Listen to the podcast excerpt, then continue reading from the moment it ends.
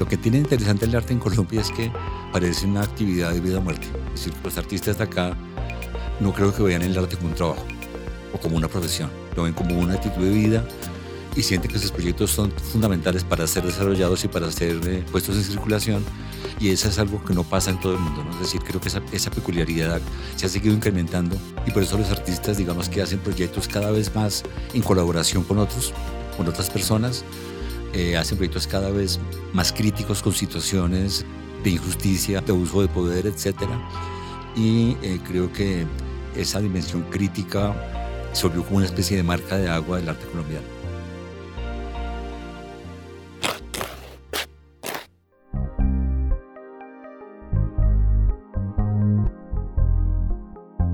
Hola a todos, todes.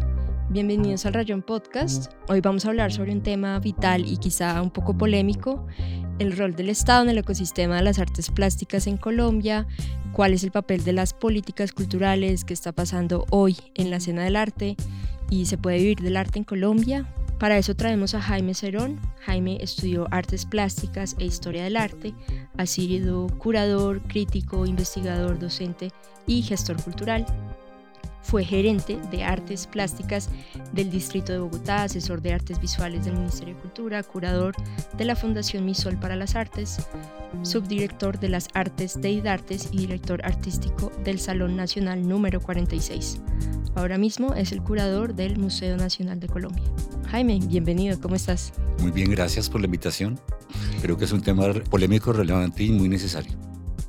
Quería comenzar entonces, Jaime, por hablemos un poco más como de cuál es el rol del Estado frente a las artes plásticas en Colombia. ¿Tú cómo lo ves? Colombia tiene una peculiaridad y es que desde hace tal vez 50 años ha ido contando con una cierta institucionalidad que se ha fortalecido paulatinamente.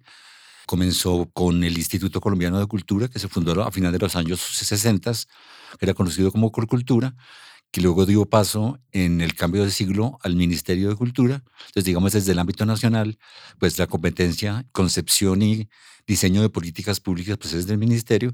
Sin embargo, esa responsabilidad, pues se ha ido compartiendo con eh, entidades similares que han surgido en otras entidades territoriales, sobre todo la Alcaldía de Bogotá, que desde los años 70 tiene un instituto de cultura, bueno, tuvo un instituto de cultura, que fue el instituto, el IDST o Instituto Distrital de Cultura y Turismo, que a final de la primera década del siglo XXI se convirtió en Secretaría de Cultura, Recreación y Deporte y que luego eh, iría a ser concebida como la cabeza del sector de cultura en Bogotá, que son siete instituciones, en donde están sobre todo las más fuertes, que son pues el IDARTES y el Instituto Distrital de Patrimonio Cultural. Entonces, ya digamos que desde el, desde el siglo XXI podemos ver que hay entidades similares a las que hay en Bogotá en otras ciudades del país, y sobre todo pues se han ido desarrollando políticas de fomento a la actividad artística de manera cada vez más, más estructurada.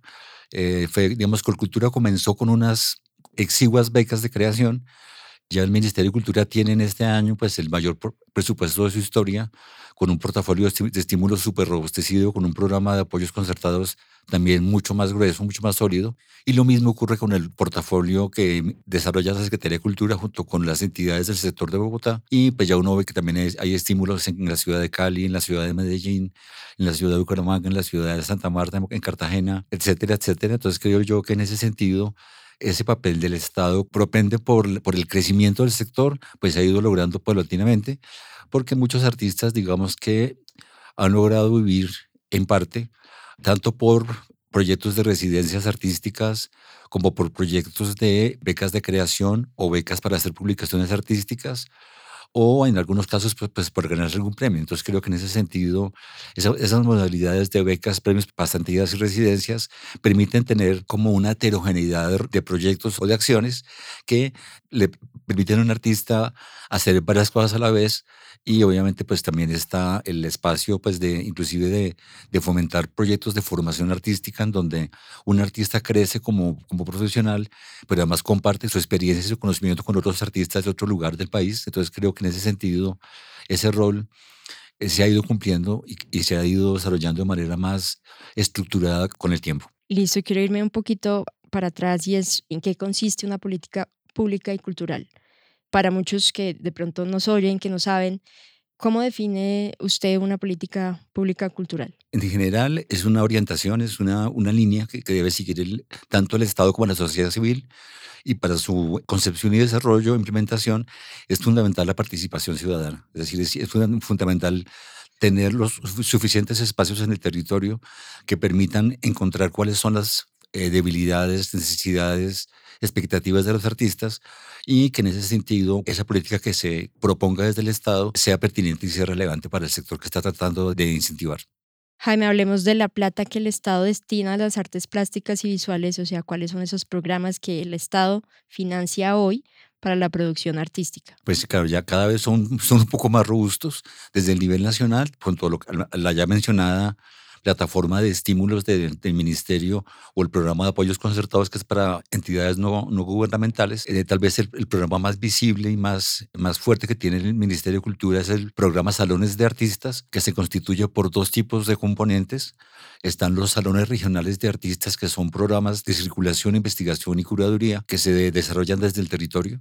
Básicamente son 10 becas que incentivan proyectos expositivos o curatoriales en las siete regiones del país y se complementan con una plataforma de carácter internacional que es el Salón Nacional de Artistas, que ya no es un salón y no es nacional, pero es el espacio en donde con mayor eh, complejidad o sofisticación se pone el arte contemporáneo en relación con el público. Cuando dices que ya no es nacional, entonces se ha centralizado. Digamos que se, se ha vuelto sobre todo internacional, es decir, como se ha empezado a pensar cuáles son las fronteras culturales de, de, un país como Colombia, qué pasa con Venezuela, qué pasa con Ecuador, qué pasa con México, qué pasa con el Caribe, qué pasaría, por ejemplo, con artistas de, otras latitudes que puedan tener puntos en común con artistas locales, por ejemplo, en el salón, en el salón que se llama Salón Internacional de Artistas, Saber Desconocer en Medellín en el año 2012, 12 o 13, no me acuerdo ahora bien, estuvo un indígena, Nunuya del Amazonas, que es botánico y que decidió empezar a dibujar lo que, sus, conocimientos sobre, la, sobre las selvas y las naturalezas en general. Y por ejemplo, se invitó en ese momento a un artista noruego que también es indígena, Joe Arnango, que es un indígena que básicamente es cazador, pero también habita, digamos, en el ámbito urbano y, digamos, que hace parte como de las corrientes o movimientos del hip hop. Entonces él trabajó con indígenas en Vera Cativo y en Vera Chamí, que hacen grafitis en sus, en sus lenguas nativas. Y entonces él hizo tres intervenciones en Medellín que solamente pueden leer quienes lean en, en Vera Cativo, en Vera Chamí, y hizo una compilación en un cassette de audio de canciones de rap hechas en idiomas indígenas tradicionales. Entonces, por ejemplo, ese tipo de, vínculos son, son, muy interesantes porque generan como resonancias que de pronto no veríamos tan de primera mano si solamente trabajamos desde la óptica nacional. Entonces, en ese sentido es que el Salón Nacional pues no es un salón porque cada vez es más heterogéneo su, su camino y no es nacional pues porque ya tiene más componentes de otra índole. ¿Qué criterios en esa construcción de políticas públicas o financiación a ciertos proyectos artísticos son los que empiezan a jugar y que ha priorizado últimamente el Ministerio de Cultura? Pues realmente el criterio máximo es la Constitución Política de Colombia. Por fortuna es una constitución muy sofisticada, muy, muy poderosa, muy compleja. Entonces permite sobre todo pues privilegiar la heterogeneidad, la diversidad cultural, la, la digamos la expresión de la diferencia de las diferencias culturales permite además o motiva la interdisciplinariedad o la transdisciplinariedad. Y por ese motivo, digamos que en el, en el contexto de las políticas de fomento al arte, pues la idea es que todos los artistas se sientan que pueden caber, digamos que no están privilegiándose unos medios sobre otros, o sea, no hay, no suele haber becas de pintura o de escultura, o sino que son becas de creación artística para que cualquier artista que entienda su creación desde las coordenadas que quiera o desee entender, pueda hacer parte del, del programa y pueda, digamos, encontrarse con el público. Entonces, en ese sentido, es, es, esa apertura y heterogeneidad lo que creo que caracteriza ese vínculo entre la Constitución de Política del 91 y los programas de fomento al arte que surgen de esa política pública que ha sido construida pues desde diferentes niveles con la participación de muchos eh, ciudadanos.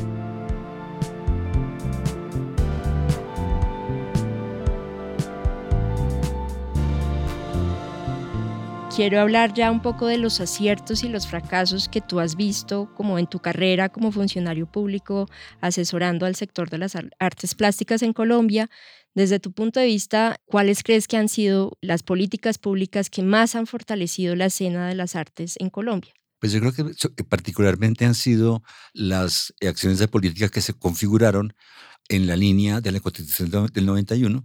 Digamos que la, concepción dominante en los años 60, 70, 80 era que la manera de fortalecer la escena del arte solo necesitaba de una inversión en el campo de la creación. Entonces se decía, vamos a apoyar el arte, apoyamos la creación. Y resulta que los artistas tienen muchas expectativas mucho más amplias. Digamos que un artista sí necesita las condiciones para poder crear un proyecto, pero necesita que ese proyecto circule, circule públicamente en algún tipo de escenario. Ese artista espera que haya algún tipo de feedback, algún tipo de elaboración discursiva desde el periodismo, desde la crítica, desde la historia, desde la teoría, que eh, en cierta medida le devuelva lecturas sobre lo que hizo. Un artista también esperaría que su obra sea eh, objeto de análisis teóricos en muchos casos, que su obra sea, sea incluida en proyectos de curaduría, que sea incluida en publicaciones, que su obra sea adquirida ojalá por colecciones públicas o colecciones privadas. Entonces hay un espectro de necesidades que no se resuelven solamente apoyando la creación, y creo yo que los aciertos en el siglo XXI, sobre todo en la reconfiguración de esos programas de estímulos, que son como el año 2000 hacia adelante, es precisamente que hay becas o hay estímulos a la creación, a la formación, a la circulación, a la investigación y a la apropiación cultural, que son, digamos, dimensiones del campo del arte que realmente eran tremendamente frágiles en las décadas anteriores y tal vez por eso uno desde los años tal vez 2005, 2010 ve un boom en el arte colombiano contemporáneo, ve todo un proceso de, internacionalización de muchos artistas y muchos actores del campo artístico, porque claramente ya hay recursos y programas que permiten, digamos, dimensionar y sostener todas esas diferentes dimensiones que, que, integran el campo del arte y que no son únicamente crear una obra. Y cuando hablas un poco de apropiación, ¿a qué te refieres con ese término? Ese término ha cambiado mucho de sentido, se puede verse de manera problemática, pero cuando se habla de apropiación, básicamente se tiene en cuenta es que las obras tienen significados heterogéneos y por ese motivo sería erróneo hablar de que se consumen. Digamos que la palabra apropiación vino a reemplazar en el argot artístico la palabra consumo, porque realmente los espectadores se acercan a las obras de acuerdo a sus propios intereses y capacidades, y por ese motivo una obra frente a 10 espectadores tiene 10 interpretaciones, distintas. En ese sentido es que se habla de apropiación, de implementar estrategias que hagan que los públicos se sientan en, empoderados frente a las prácticas artísticas y se sientan, sientan en, su derecho de analizarlas, interpretarlas, asumirlas como ellos puedan llegar a hacerlo. En ese sentido, se dice que uno, que un espectador haga lo que pueda con las obras, es lo ideal, porque uno nunca hace lo que quiere, sino lo que puede. ¿Cuáles son esas políticas públicas que quizá han debilitado la escena o que han hecho falta algunos fomentos, muchos más concretos, desde tu punto de vista, cuáles son? Pues digamos que en el siglo XX el, el, el, gran programa que había era el Salón Nacional de Artistas que mencioné ya antes, que cuando era Salón Nacional de Artistas tenía un formato muy, muy, muy eh, convencional. De hecho, es un formato que viene del siglo XVIII. Entonces, pues no es fácil que funcione en el siglo XX. Y era esta idea de que el Estado invitaba a todos los artistas a inscribirse al Salón Nacional con un grupo de jurados expertos, revisaba los proyectos presentados y escogía una selección limitada de ellos y los exhibía en un gran recinto y premiaba a una obra. En ese sentido, el Estado no pagaba el embalaje de las piezas, no pagaba el transporte de las obras, no pagaba el montaje de las obras, no pagaba el transporte de los artistas, todo lo pagaban los artistas de su bolsillo y solo uno recibía un incentivo económico. claramente ese modelo pues era un fracaso absoluto y tal vez de las muchas críticas que tenía ya a final de los noventas ese modelo es que sale el Ministerio de Cultura con un programa totalmente renovado, que es el programa de becas de investigación curatorial, en donde se invierte un dinero importante en que se investigue a fondo el arte en los territorios. Digamos que ya en ese, en ese escenario las, los proyectos expositivos nacen con un presupuesto de producción, los artistas tienen honorarios todos por igual, eh, los proyectos se producen en, todas sus necesidades y dimensiones y, eh, se, y se incorporan componentes de formación mucho más profundos, mucho más completos, tanto para los artistas como para los públicos. Se incorporan programas de publicaciones, ya no un catálogo en forma de directorio como se hacía antes, sino eh, libros, podcast, revistas, folletos, mapas, etcétera. Entonces, como ya hay como todo una, un paquete de acciones que claramente permite que se desarrollen capacidades que estaban pues como un poco en, como en estado larvario y que todos los artistas tengan un incentivo y tengan, digamos, por lo menos no tengan que asumir el costo de producción de un evento estatal. ¿Ha sido suficiente los recursos que se destinan a las artes plásticas en Colombia? Digamos que han crecido notablemente, pero también lo han hecho los, eh, los artistas. Es decir, si uno mira cuántos proyectos, programas de formación artística había hace 30 años y cuántos hay ahora, pues la proporción es gigantesca. Es decir, en Colombia debe haber más de 50 mil artistas con título universitario. Entonces, obviamente, en ese sentido, ningún recurso pues será suficiente, ¿no? Por ese, por ese motivo es que lamentablemente el único camino para acceder a apoyos estatales es por concurso público, es decir, es, concursando unos frente a otros, que es algo cruel, pero es la única manera en que se logra una mediana, digamos, racionalidad en la inversión de recursos públicos.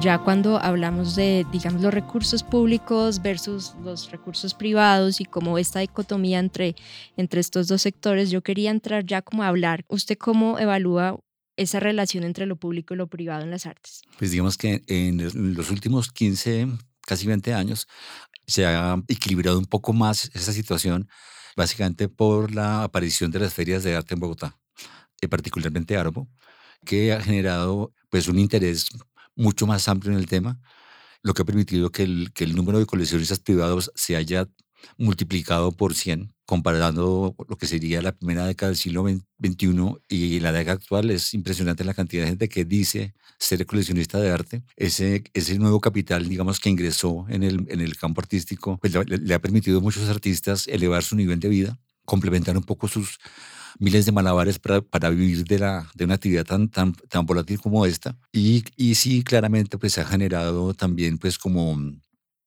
unos efectos colaterales en el mismo ámbito eh, artístico, es decir, más gente siente que podría tener interés comprar una pieza. el, creo que desde, inclusive en la pandemia, siguieron existiendo algunas subastas de arte, sobre todo de arte joven, cada vez es más factible que un artista tenga una obra en una colección pública, que eso era antes eh, imposible, es decir, tiene que ser un Fernando Botero para estar en un museo. Ahora digamos que ese espectro se ha ampliado y sí, claro que es crítica la relación de mercado y Estado. Por fortuna en Colombia, como decía desde el inicio, ha habido como una tradición de un apoyo o un cierto soporte institucional que, por ejemplo, no pasa en otros países de América Latina. Es decir, mira la escena de Argentina, allá el mercado ocupa el 90% del espectro de acciones artísticas, lo que sí limita muchísimo, digamos, sobre todo la libertad creativa de los artistas, ¿no? Porque el mercado siempre demandará cierto tipo de mercancías, productos, procesos, no todo lo que se produce, digamos, desde el ámbito creativo o ya sea, digamos, en la misma materialidad de las piezas. ¿no? No, no, no, no todas las prácticas artísticas tienen la misma demanda en el mercado. Y en ese sentido, si es la única fuerza, claramente se distorsiona la producción o la creación, porque el artista hará lo que le compre. ¿no? Sí, en, Argentina el 80% lo ocupa el mercado. Aquí en Colombia, ¿cuánto es esa relación? Debe ser eh, del 30-40%. Ok, y en esa, digamos, ¿hay una relación colaborativa o no la hay entre Estado y el sector privado? Es decir, el Estado está también creando políticas públicas para el sector privado de alguna manera, los incorporan dentro de los subsidios o, o cómo es esa relación? pues digamos que se, fue muy, digamos, se hicieron muchos, muchas indagaciones sobre cómo poder apoyar desde el Estado iniciativas de carácter comercial, porque eso ocurre, pues no sé, una, una librería es, un, es, una, es, un, es una, un, un, ámbito, digamos, del mercado, una galería de arte, una feria de arte, una casa disquera, es decir, hay muchos muchos negocios, muchos emprendimientos que son parte del mercado, pero que son súper vitales para las escenas, ya sea de la música o de las artes plásticas. Y realmente por, por, las figuras habituales de apoyo, pues no es, no es legal. La única manera de entregar dinero público eh, de manera directa es a una organización, una organización sin ánimo de lucro de derecho privado. Si es una, una SAS, no puede recibir este tipo de apoyo. Entonces, por ese motivo sí se ha indagado en programas de becas, porque las becas sí permiten ese ejercicio, en donde, por ejemplo, Lidartes, no sé si todavía tiene, pero tenía una beca para apoyar programación artística en galerías de arte, en librerías y en salas, salas de cine y salas de teatro, que básicamente muchas veces las librerías hacen, por ejemplo, conversatorios, lanzamientos de libros y no tienen cómo financiar eso. Y lo mismo las galerías de arte muchas veces hacen cursos de historia del arte o hacen eh, eh, cátedras o otro tipo de, de, iniciativas y lo mismo, no tienen cómo financiarlos. Entonces era un poco para soportar y para darle una dimensión más cultural a ese ámbito, a ese nicho de mercado. También digamos que se, se han hecho asociaciones frecuentes entre, por ejemplo, el, la alcaldía o el Ministerio de Cultura con el, el escenario, digamos, tanto de las ferias de arte como de las galerías. En un momento dado existía una mesa de galerías en donde se negociaban políticas entre el Estado y las, las galerías. Sí, digamos que la feria de arte, al ser, organizada por una entidad que es semiestatal, que es la Cámara de Comercio, logra, digamos, darle un, un alcance mucho más cultural a, ese labor, a esa labor puramente mercantil, cuando, por ejemplo, en las ferias de Arbo hay siempre, pues, como una, como una columna vertebral unos componentes académicos que a veces tienen un ejercicio de curaduría muy, riguroso, a veces se van más por una línea performática, a veces es más teórico, pero es algo que tiene como, le da como una seriedad y le da como una densidad a la feria. Lo mismo que las secciones curadas, que son secciones que muchas veces no son de carácter comercial, como la, es el caso de la sección sitio, que son instalaciones de gran envergadura, que intentan darle una experiencia eh, significativa a los visitantes, pero son piezas que no se piensan para ser comercializadas. De acuerdo un poco a, esta reflexión, ¿usted qué considera en este momento en materia de recursos? ¿Dónde está el mayor porcentaje? ¿En el sector público o en el sector privado? O sea, ¿quién mueve más recursos? Parecería que el sector público sigue siendo el que, en el caso, en el campo de las artes plásticas, el que parecería estar en cierta medida sosteniendo la escena es el sector eh, público, que como digo, está repartido entre los recursos nacionales, los recursos distritales y los recursos municipales o departamentales que se van, digamos, articulando a diferentes iniciativas y que pues en este momento es como el primer apuntalamiento que tiene un artista en cualquier parte del país es poder acceder a un portafolio de estímulos locales de su ciudad o de su departamento. Viendo en ese sentido que el Estado es el que mayor patrocina a los artistas y todo el ecosistema del arte, yo quería preguntar, Jaime, si puede contarnos algún ejemplo de algún artista, movimiento colectivo que haya podido surgir justamente por ese apoyo del Estado, ya que pues es el que mayor financia estos proyectos. Si uno mira, por ejemplo, el escenario de Bogotá, hay artistas súper reconocidos ahora, como Miller Lagos. Miller Lagos, él comenzó su, su, carrera como artista participando en los salones locales de arte que hacía, que hacía el distrito. Él participó en Barro Bienal también, que fue como se convirtió finalmente ese, ese programa, salones anuales, volvieron proyectos bienales. Ese sería un ejemplo. Mateo López, por ejemplo, se ganó el premio de la muestra universitaria que se entregaba a tesis de grado, eh, que es un artista ahora pues, que está en el, en el MoMA y que está en la TED y demás. Eh, creo que en, que en general los, los, artistas que tienen como entre 35 y 45 años, tal vez son los que uno más claramente ha visto que han tenido una, una continua relación con proyectos públicos, que han participado ampliamente de esas oportunidades, que han hecho residencias, que han ganado becas, que han tenido publicaciones, que han estado en el Premio Luis Caballero, que han estado en el Salón, en el Salón Nacional de Artistas, lo que muestra, digamos, que hay un, como, un, como un camino que está marcado y que es muy nítido para encontrar apoyo. Yo siempre que le digo a un artista joven que me pregunte, pues, qué, qué camino tomar, siempre le aconsejo intentar desarrollar su carrera en el interior de, proyectos públicos, porque es el único lugar donde no hay censura, porque la censura es, es inconstitucional en Colombia, tiene toda la libertad creativa del mundo. Eso no ocurre en el mercado. En el mercado hay cantidades de zonas grises, hay cantidades de tabús entonces la única forma de tener una carrera realmente independiente es a través de esos proyectos públicos. Si se mete un artista con una galería desde el inicio, puede ser que se amolde, se acomode como a las expectativas pequeñas o grandes de esa galería. Puede que no explore suficientemente otros medios, otros ámbitos, otros formatos. Entonces las galerías son útiles cuando ya un artista está más o menos estructurado, cuando ya ha tenido como un fogueo básico, cuando ya tiene una capacidad, digamos, de, reaccionar de manera muy sólida y en ese sentido, pues a nadie le va a sobrar un poco de dinero por, la venta de unas piezas.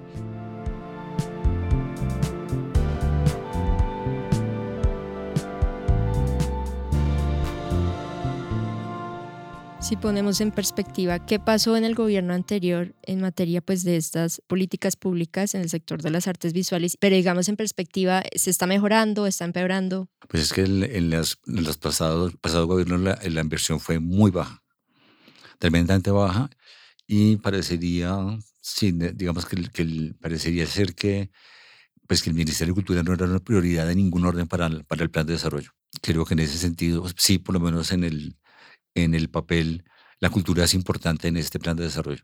Fuiste director del Salón Nacional de Artistas número 46 del año pasado. Quería que habláramos de esa experiencia, un poco los aprendizajes que tuviste, los, las frustraciones, o sea, ¿qué dejó realizar ese salón? Lo frustrante del salón fue pues que el salón empezó con un ministro que le parecía que era absolutamente fundamental como, como iniciativa para el ministerio, pero ese ministro salió muy rápidamente y llegó una nueva ministra para la que no era obviamente posible pensar de la misma manera.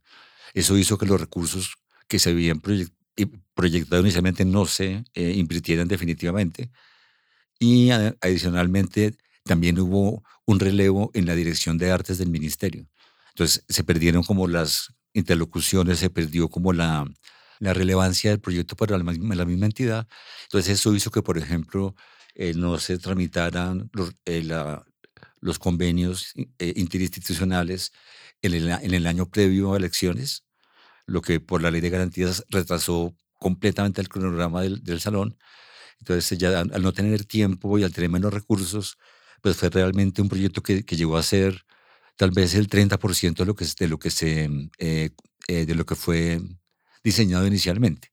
Entonces, hubo una gran cantidad de actividades que tuvieron que ser canceladas porque no había ni los recursos ni, el tiempo suficiente para llevarlos a cabo.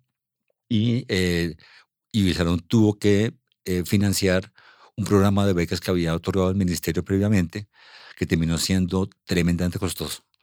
Entonces, que fue el programa de eh, becas Arte y Naturaleza, entonces, ante esa situación, el, el, el salón, pues digamos que se, mantuvo su componente de, de, formación, que era el componente básico, que eran 24 procesos de laboratorio en el territorio a lo largo del río, laboratorios de edición, laboratorios de creación, laboratorios de curaduría, de espacios independientes o de gestión, y eso se mantuvo, pero claramente, pues, el, y era el objetivo primordial del salón era acercarse a gente que nunca ha tenido o ha hecho parte de un proyecto de esta naturaleza. Por ese motivo, era, era clave esos 24 municipios que están en la, en, la, en, el, en, la, en la cuenca del río, y ese era el objetivo. Sin embargo, claramente para el ministerio pues no, es, no era suficientemente visible un ejercicio de ese, de ese, orden, porque aunque cada laboratorio impacte 20, 25 personas de manera profunda, porque son procesos de varias semanas, no son acciones de un día, son cosas de semanas o meses,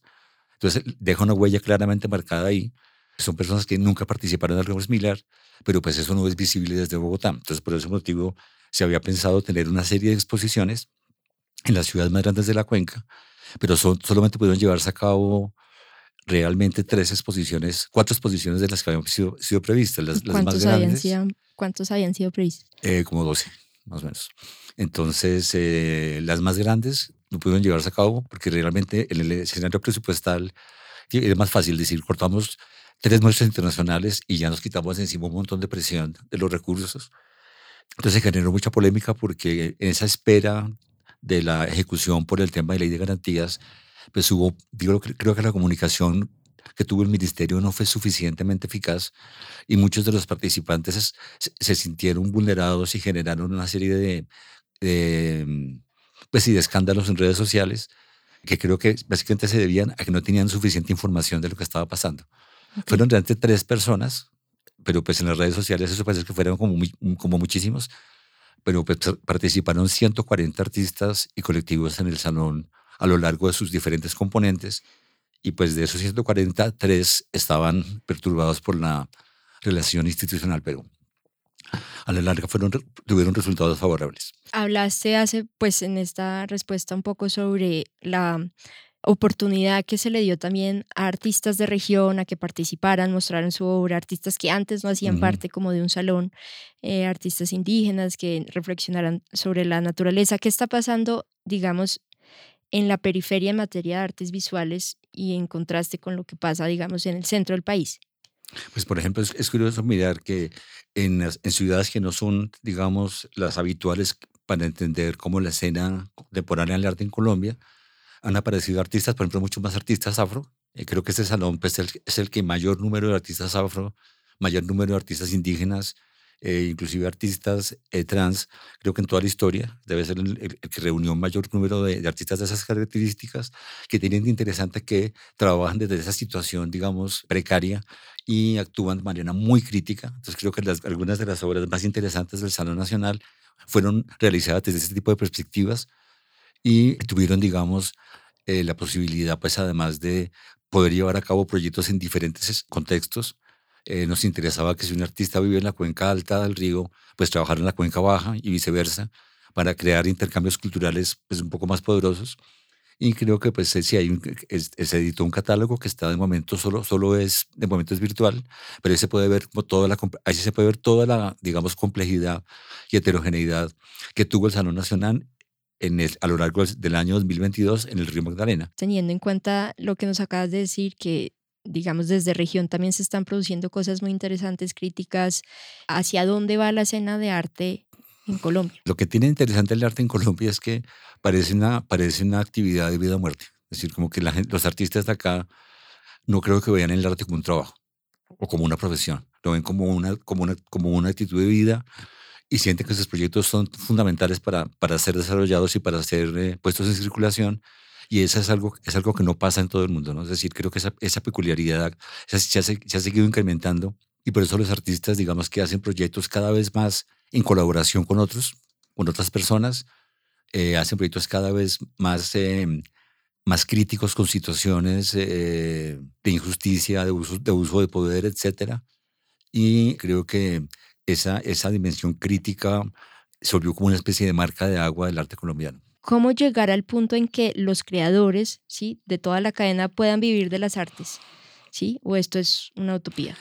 Digamos que hay muy pocos que logran hacerlo de manera digna. Digamos que en general diríamos que, que los artistas están viviendo enteramente dentro de ese ecosistema, pero haciendo miles de roles a la vez. Es decir, un artista tiene que estar presentando becas y proyectos todos los días de su vida, tiene que estar haciendo, eh, prestando servicios de cualquier orden todos los días, tiene que estar dando clase, tenga o no tenga la actitud para hacerlo, tiene que estar haciendo proyectos de diseño, tiene que estar haciendo tareas varias, porque no es, digamos que no es suficiente, el espacio no es lo suficientemente grande para todos los, que, todos los, los eh, seres que trabajan en, su interior. Eh, aunque las becas sigan creciendo, nunca serán suficientes para que cada artista tenga acceso a una de ellas. Aunque el mercado se fortalezca, nunca será, nunca será una opción que todos los artistas puedan tener una, puedan participar, digamos, de ese ejercicio de coleccionismo. Eh, por ejemplo, en otros países como unos en Francia, el Estado es uno de los principales compradores de arte dentro del, ecosistema y de hecho el Estado francés compra obras de arte a las galerías de arte, no a los artistas, para lograr dejar ese remanente de ingreso y, sostener la actividad, digamos, profesional del mercado. Eso aquí está lejísimo de que ocurra.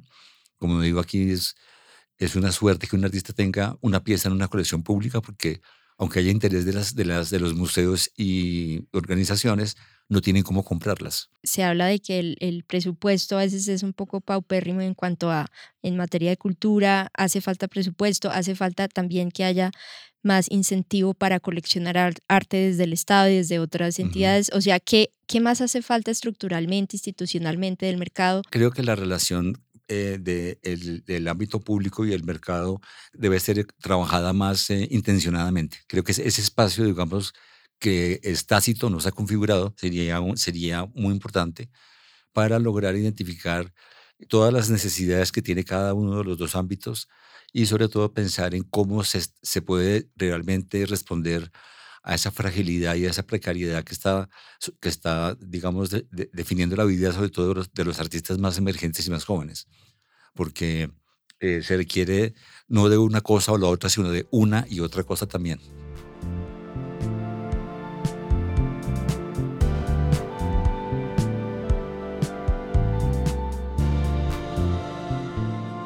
En cuanto a la cadena, digamos, de este ecosistema de creación, crítica, curaduría, ¿cómo percibe usted esos otros eslabones de la cadena? ¿Cómo está la escena en esos otros, digamos, escenarios? Pues algo que, sigue siendo necesario de, complementar es el escenario de la formación artística.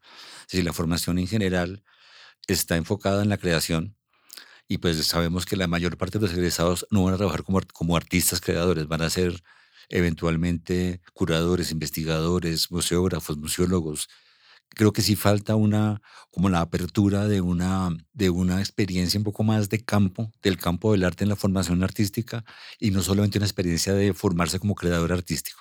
Y eso sí sigue siendo un problema porque pues, en Colombia hay más de, más de 47 facultades de arte y de las 47 tal vez dos o tres hacen esfuerzos por, por, por abrirle a los estudiantes esa, esa otra opción de conocer que existe la gestión cultural, que existe la curaduría, que existe la museología, que existe la crítica, que muy seguramente puede ser una, una fuente de ingresos para el futuro. Bueno, cuando yo estudié arte, había como una idea de que los artistas eran como el, el, la punta de la, de la pirámide y que por lo tanto cualquier otro tipo de labor era inferior.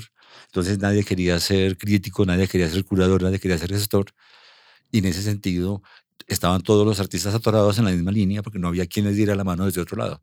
Creo que eso sigue siendo una necesidad y, se, y eso comienza por la formación, pero también obviamente si hay más gente formada en esa línea, muy, muy seguramente aparecerá la presión para que haya inversión pública y privada en esos segmentos de, de trabajo que no son tan visibles, ¿no? como por ejemplo cuando uno mira las artes escénicas, la cantidad de oficios que están involucrados en una trasescena es enorme pero uno solamente cree que el, que el teatro es el actor ¿no? o el director. Y entonces muchísima gente vive de, de todos esos otros roles que en el caso de las artes plásticas no han sido necesariamente bien representados o bien vistos. Es decir, como que nadie aspira a ser montajista, nadie aspira a ser director de montaje, nadie, de hecho nadie aspira a ser museógrafo fácilmente, porque todos quieren ser artistas o curadores, ¿no? que son como las figuras más, valoradas y es simplemente una cuestión de, de cambiarle, el, cambiarle el enfoque, ¿no? Si uno busca la manera de posicionar simbólicamente de otra manera esos otros oficios, seguramente se profesionalizará su, su, acción y tendrá la, le dará la posibilidad a los, a los que lo practiquen de tener un nivel de vida un poco más alto. Si, digamos, Colombia, con tantas precariedades y tantas necesidades ahora, ¿cómo justificar entonces que el Estado financie un campo que es visto como casi que inútil, que no sirve, que no aporta? O sea, ¿cómo justificarlo frente a... Pues que creo que lo, lo que tiene interesante el arte es, es precisamente esa inutilidad. Eh, por eso siempre han dicho que el, que el, que el arte es, antes que nada, una, actividad eminentemente humana. Solamente un ser humano sería capaz de emprender una, un, un, esfuerzo de tal naturaleza para algo que no tiene ninguna utilidad material. ¿no? El arte no da de comer, el arte no decora, no sirve para nada, salvo para ese, esa experiencia eh, cultural que puede ser colectiva o individual, en la cual un sujeto es capaz de elaborar algo sobre sí mismo o a partir de sí mismo que es motivado por una pieza. Entonces creo yo que es una, una, una, una, es una inutilidad tremendamente útil en términos, que, digamos, como de salud social. Ya se ha visto que, en las épocas más críticas, eh, no sé, como en las los tiempos de las, de las, de las guerras mundiales y el periodo interbélico, e, ese, ese, ese rol de, de, las artes haciendo señalamientos hacia cierto tipo de experiencias humanas, hacia cierto tipo de, de hechos cuestionables, equilibraron un poco la situación. Entonces creo que son, no sé, como el cine, la literatura, uno necesita, digamos, ese tipo de experiencia para lidiar con el día a día y para poder, digamos, producirlo.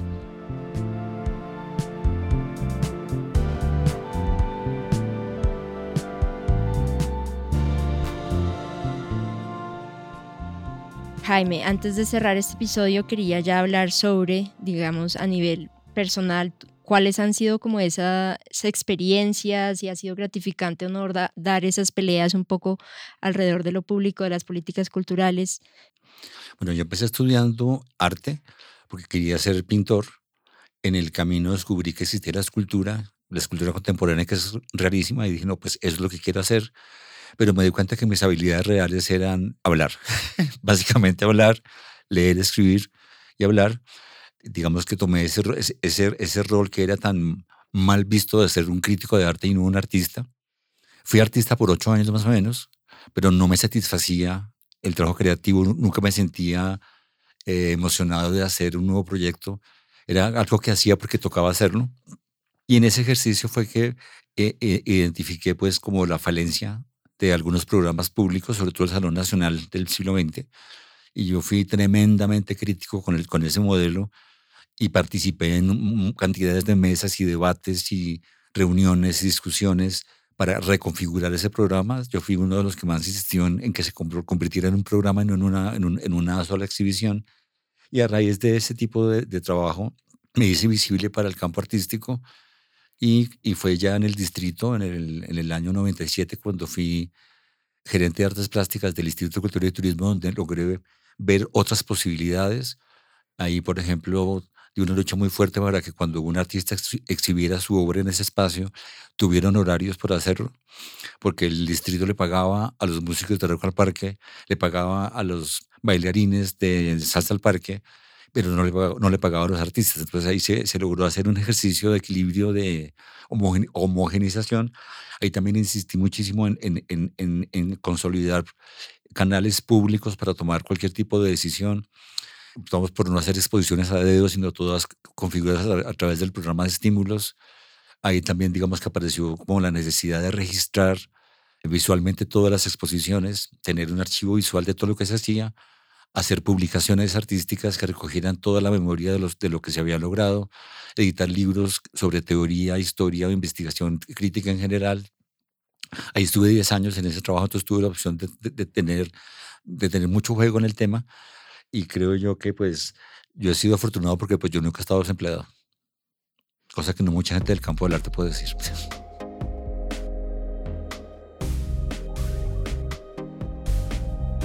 Bueno, Jaime, te agradezco muchísimo por esta entrevista.